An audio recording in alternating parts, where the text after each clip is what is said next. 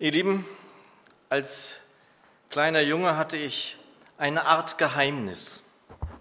Etwas, das ich niemandem sagte und nur für mich behielt.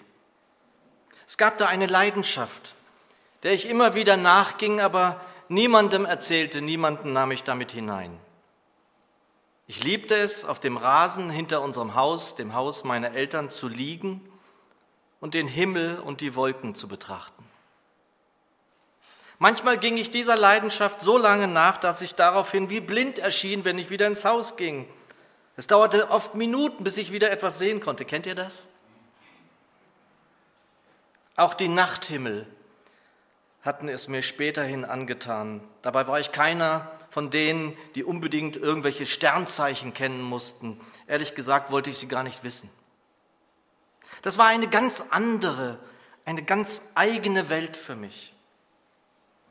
Genauso war und bin ich auch von Gewitter, von Donner, von Blitz fasziniert. Da geschehen gewaltige Dinge, auf die wir Menschen keinen Einfluss nehmen können. Oft dachte ich, wenn ich meiner Hauptleidenschaft nachging und den Himmel betrachtete, über Endlichkeit, über Unendlichkeit nach. Theorien, die mir weismachen wollten, dass das Universum endlich sei, schienen mir absurd. Was sollte hinter diesem Ende des Universums sein? Das Weltall konnte nur unendlich sein, da war ich mir sicher. Unser Predigtext ist zu finden in Philippa 3. Wer mitlesen möchte, Philippa 3, die Verse 20 und 21. Dort heißt es in der Zürcher, denn unsere Heimat ist im Himmel.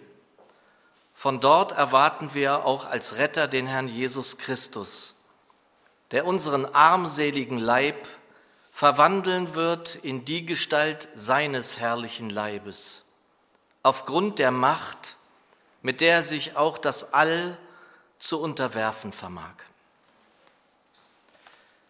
Danke, lieber Herr, dass du hier bist.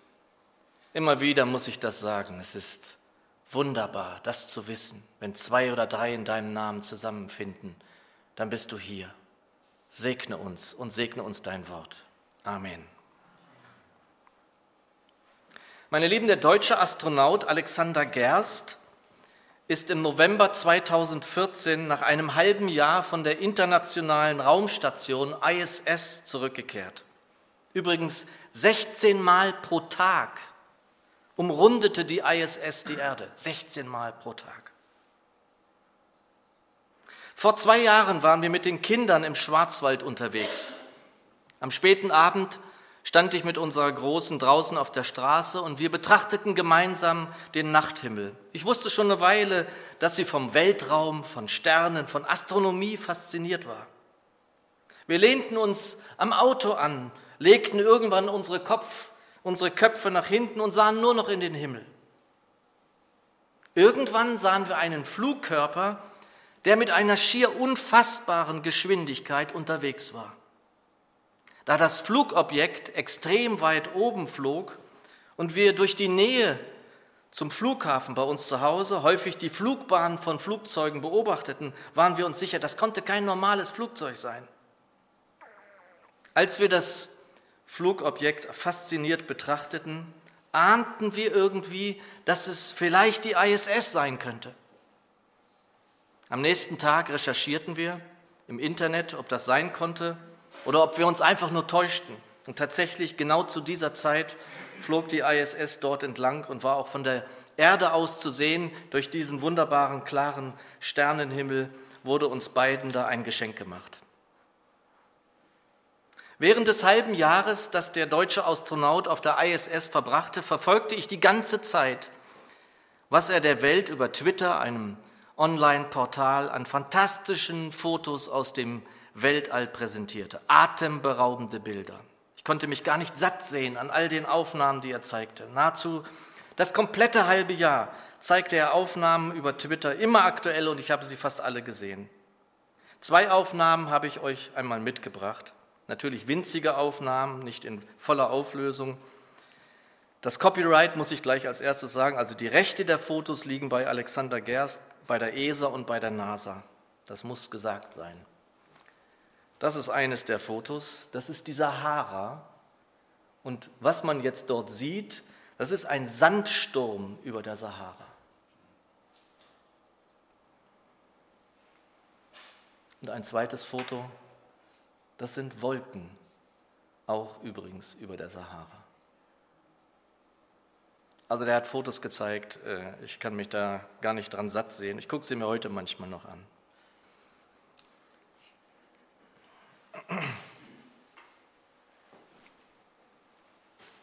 Die Schöpfung unseres Vaters in den Himmeln ist so atemberaubend, dass man, wie ich finde, schon an dieser Stelle wieder in Anbetung gehen könnte. Am Freitag in meiner Vorbereitung zur Predigt war die Tageslosung aus Psalm 148, Lobet ihn, Sonne und Mond, lobet ihn alle leuchtenden Sterne, denn er gebot, da wurden sie geschaffen. Und der Lehrtext am Freitag aus Offenbarung 15 lautete dazu einfach passend, groß und wunderbar sind deine Werke, Herr, allmächtiger Gott. Ihr Lieben, als Paulus in 2. Korinther 12 davon berichtet, dass er von einem Menschen wusste, der im dritten Himmel war, dann wissen wir inzwischen nicht nur, dass Paulus selbst es war, der dorthin entrückt wurde, weil er sich irgendwann verrät, sondern wir können dadurch auch wissen, dass es noch zwei weitere Himmel geben muss. Und nun könnte ich das ja mit meinen eigenen Worten beschreiben, aber wir sollten aus meiner Sicht auch immer wieder versuchen, die Schrift mit Hilfe der Schrift auszulegen, sie zu erklären. Also in Jesaja 55, Vers 9 lesen wir: Denn so hoch der Himmel über der Erde ist, so viel höher sind meine Wege als eure Wege und meine Gedanken als eure Gedanken. Dieses spricht der Herr über den Propheten Jesaja. Und hier lesen wir also vom ersten Himmel. Der Himmel, den wir mit unserem bloßen Auge sehen können, indem wir die Vögel, die Wolken betrachten können. Der Himmel, der meine Leidenschaft war, als ich ein kleiner Junge war. Weiter lesen wir in 1. Mose 1, also in der Schöpfungsgeschichte 1. Mose 1, 14 bis 18. Und Gott sprach, es sollen Lichter werden an der Feste des Himmels, um den Tag von der Nacht zu scheiden und sie sollen Zeichen sein für Festzeiten, für Tage und Jahre. Und sie sollen Lichter sein an der Feste des Himmels, um auf die Erde zu leuchten. Und so geschah es. Und Gott machte die zwei großen Lichter, das größere Licht zur Herrschaft über den Tag und das kleinere Licht zur Herrschaft über die Nacht und auch die Sterne. Und Gott setzte sie an die Feste des Himmels damit sie auf die Erde leuchten, über den Tag und die Nacht herrschen und das Licht von der Finsternis scheiden. Hier nun lesen wir vom zweiten Himmel, aus dem heraus uns die fantastischen Bilder des Astronauten erreichen, wenngleich auch mehr Einsichten auf dem blauen Planeten. Wir könnten vorsichtig sagen, das Universum, das Weltall ist der zweite Himmel. Und der dritte Himmel, ihr Lieben? Den dritten Himmel möchte ich natürlich auch mit einem Wort der Schrift erklären, vielleicht etwas verwirrend für einige. Es ist eines der Worte, das mir am meisten bedeutet. Es ist übrigens nur ein Nebensatz. Das Ende des Verses in 1. Johannes 3, Vers 2. Denn wir werden ihn sehen, wie er ist. Oft benutze ich das Wort Paradies nicht, wie euch vielleicht schon aufgefallen sein könnte, eher selten bis gar nicht. Hier aber fällt es mir nicht schwer. Es fällt mir leicht. Und auch da kann die Schrift uns weiterhelfen. Dem Schächer am Kreuz, davon sprachen wir gerade wieder am Mittwoch in der Bibelstunde, sagt der Herr die Worte, die es klären können. In Lukas 23 lesen wir, und er sprach, der Schächer, Jesus, gedenke meiner, wenn du in dein Reich kommst. Und er sprach zu ihm, wahrlich, ich sage dir, heute wirst du mit mir im Paradies sein. Und das ist der dritte Himmel. Der dritte Himmel ist dort, wo wir Christus sehen werden, wie er ist. Der dritte Himmel ist die direkte Gegenwart des Herrn. Mit mir im Paradies bedeutet beim Herrn Jesus selbst zu sein und zu bleiben. Und ich wünschte, dass meine Augen leuchteten, wenn ich das sage. Wenn wir auch den Kindern sagen, eines Tages sagen müssen, dass der Opa oder die Oma in den Himmel gehen, dann ist dies nichts anderes als die direkte Gegenwart des Herrn. Und ehrlich gesagt, kann ich mir das Paradies auch gar nicht anders vorstellen. Vor dem Herrn Jesus selbst stehen zu dürfen, ihn vor mir zu haben, seine Stimme zu hören, ihn zu sehen, das kann nur das Paradies, das kann nur der Himmel sein. Wir werden auf ewig beim Herrn sein, in seiner direkten Gegenwart. Einen schöneren Himmel kann ich mir nicht vorstellen.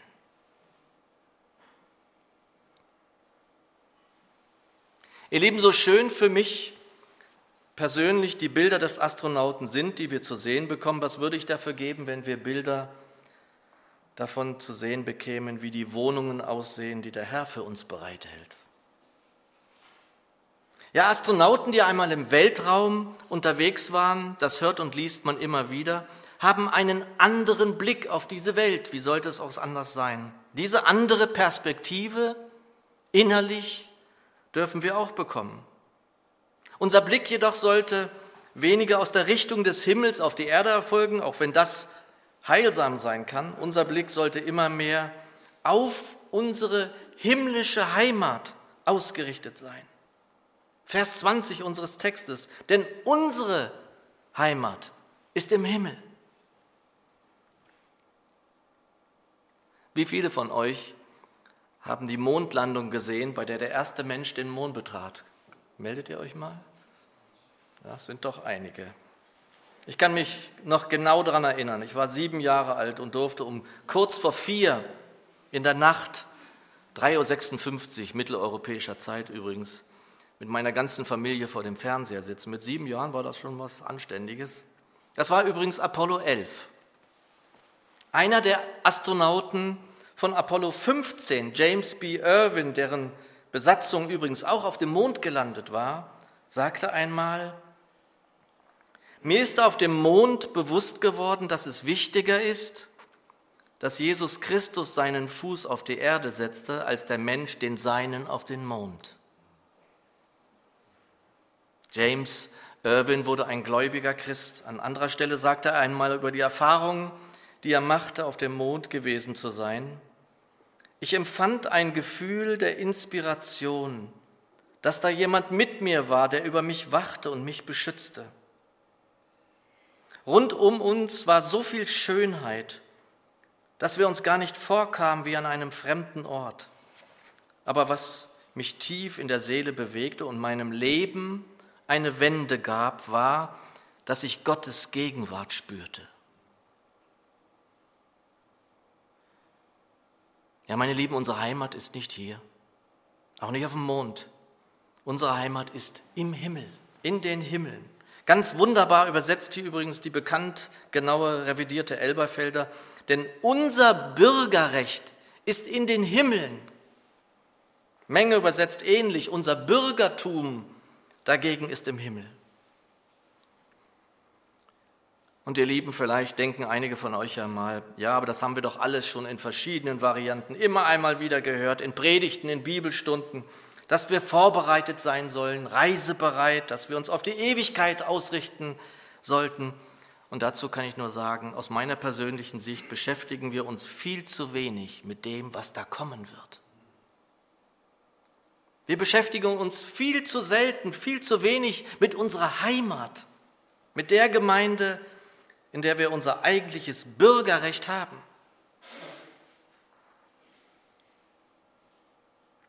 Wir steuern alle auf einen Palast zu, der unvorstellbar groß und herrlich sein wird.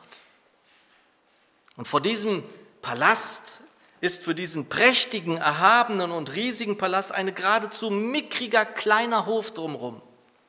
Eigentlich beinahe beschämend, dass vor einem solchen Schloss, vor einem solchen Palast nur so ein kleiner Vorhof zu finden ist.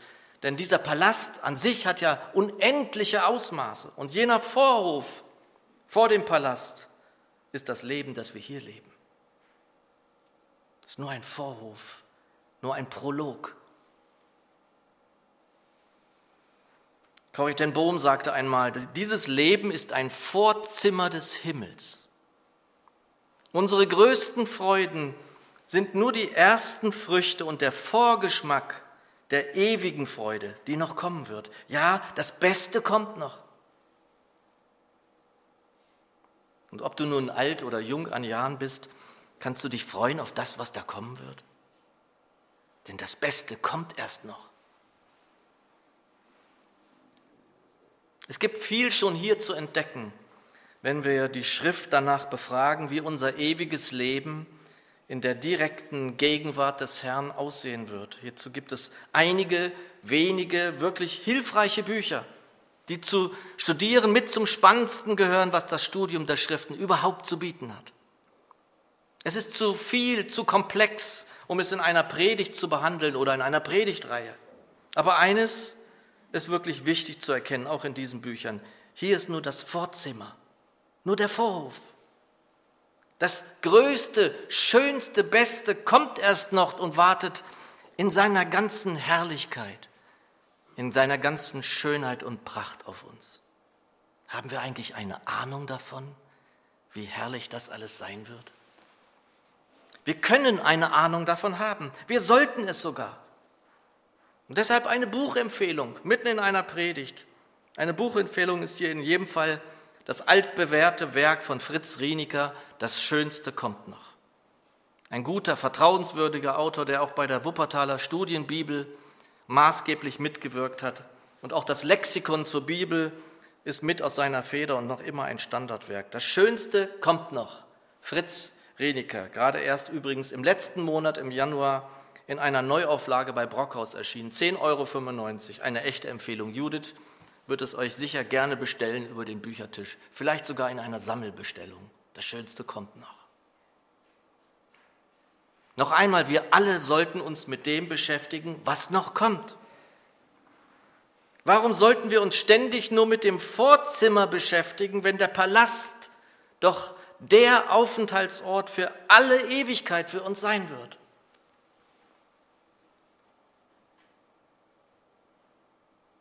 Und ihr Lieben, noch etwas ist sehr wichtig, das Corrie ten Bohm auch in einem kurzen Satz einmal so benannte. Es ist sehr, sehr wichtig für die Welt, dass es in dieser Welt Gesandte gibt, Vertreter des Himmels. Und diese Gesandten, meine Lieben, sind wir. Wir sind die Gesandten, die Botschafter an Christi Stadt, wie die Schrift es sagt. Und es sollte uns geradezu in jeder Hinsicht abzuspüren sein, dass wir wohl in dieser Welt, aber nicht von dieser Welt sind. Denn unser Bürgerrecht, unsere Heimat ist nicht hier, sondern in den Himmeln des Vaters, dort, wo wir in seiner direkten Gegenwart sein werden, in alle Ewigkeit. Und hast du dich schon einmal gefragt, ob man es dir anmerken kann, dass deine Heimat woanders zu finden ist, nicht auf diesem Planeten? Dem eigentlichen Botschafter, und auch wenn er kaum drei Jahre in Aktion war, war dies in jedem Augenblick anzumerken, dass er ein Gesandter war. Und da sind wir nun gefragt. Interessant, wie das Zitat von Corrie ten Bohm beginnt. Es ist sehr, sehr wichtig für die Welt. Ja, warum ist es denn so wichtig? Warum sollten die Menschen denn an einen Himmel glauben, wenn wir ihnen nicht zu sehen und zu hören geben, dass das Reich Gottes längst angebrochen ist? Es ist Wirklichkeit, nicht Weltfremdheit. Wohlgemerkt, wir sind Botschafter an Christi Stadt, an seine Stelle sind wir getreten. Und die Menschen dürfen die Wesenszüge unseres Gottes an uns erkennen. Sie dürfen erkennen, dass Gott Geist, dass er Licht, ja doch vor allem, dass er Liebe ist. Davon dürfen wir berichten. Das darf unsere Botschaft sein, denn wir sind die Gesandten des Himmels. Wir kommen zum Schluss. Man könnte nun sagen, dass es ja noch ein Problem gibt, die Sterblichkeit unserer Leiber, der Zelte, wie der Zeltmacher und Apostel Paulus es einmal nannte, die nach und nach abgebaut werden.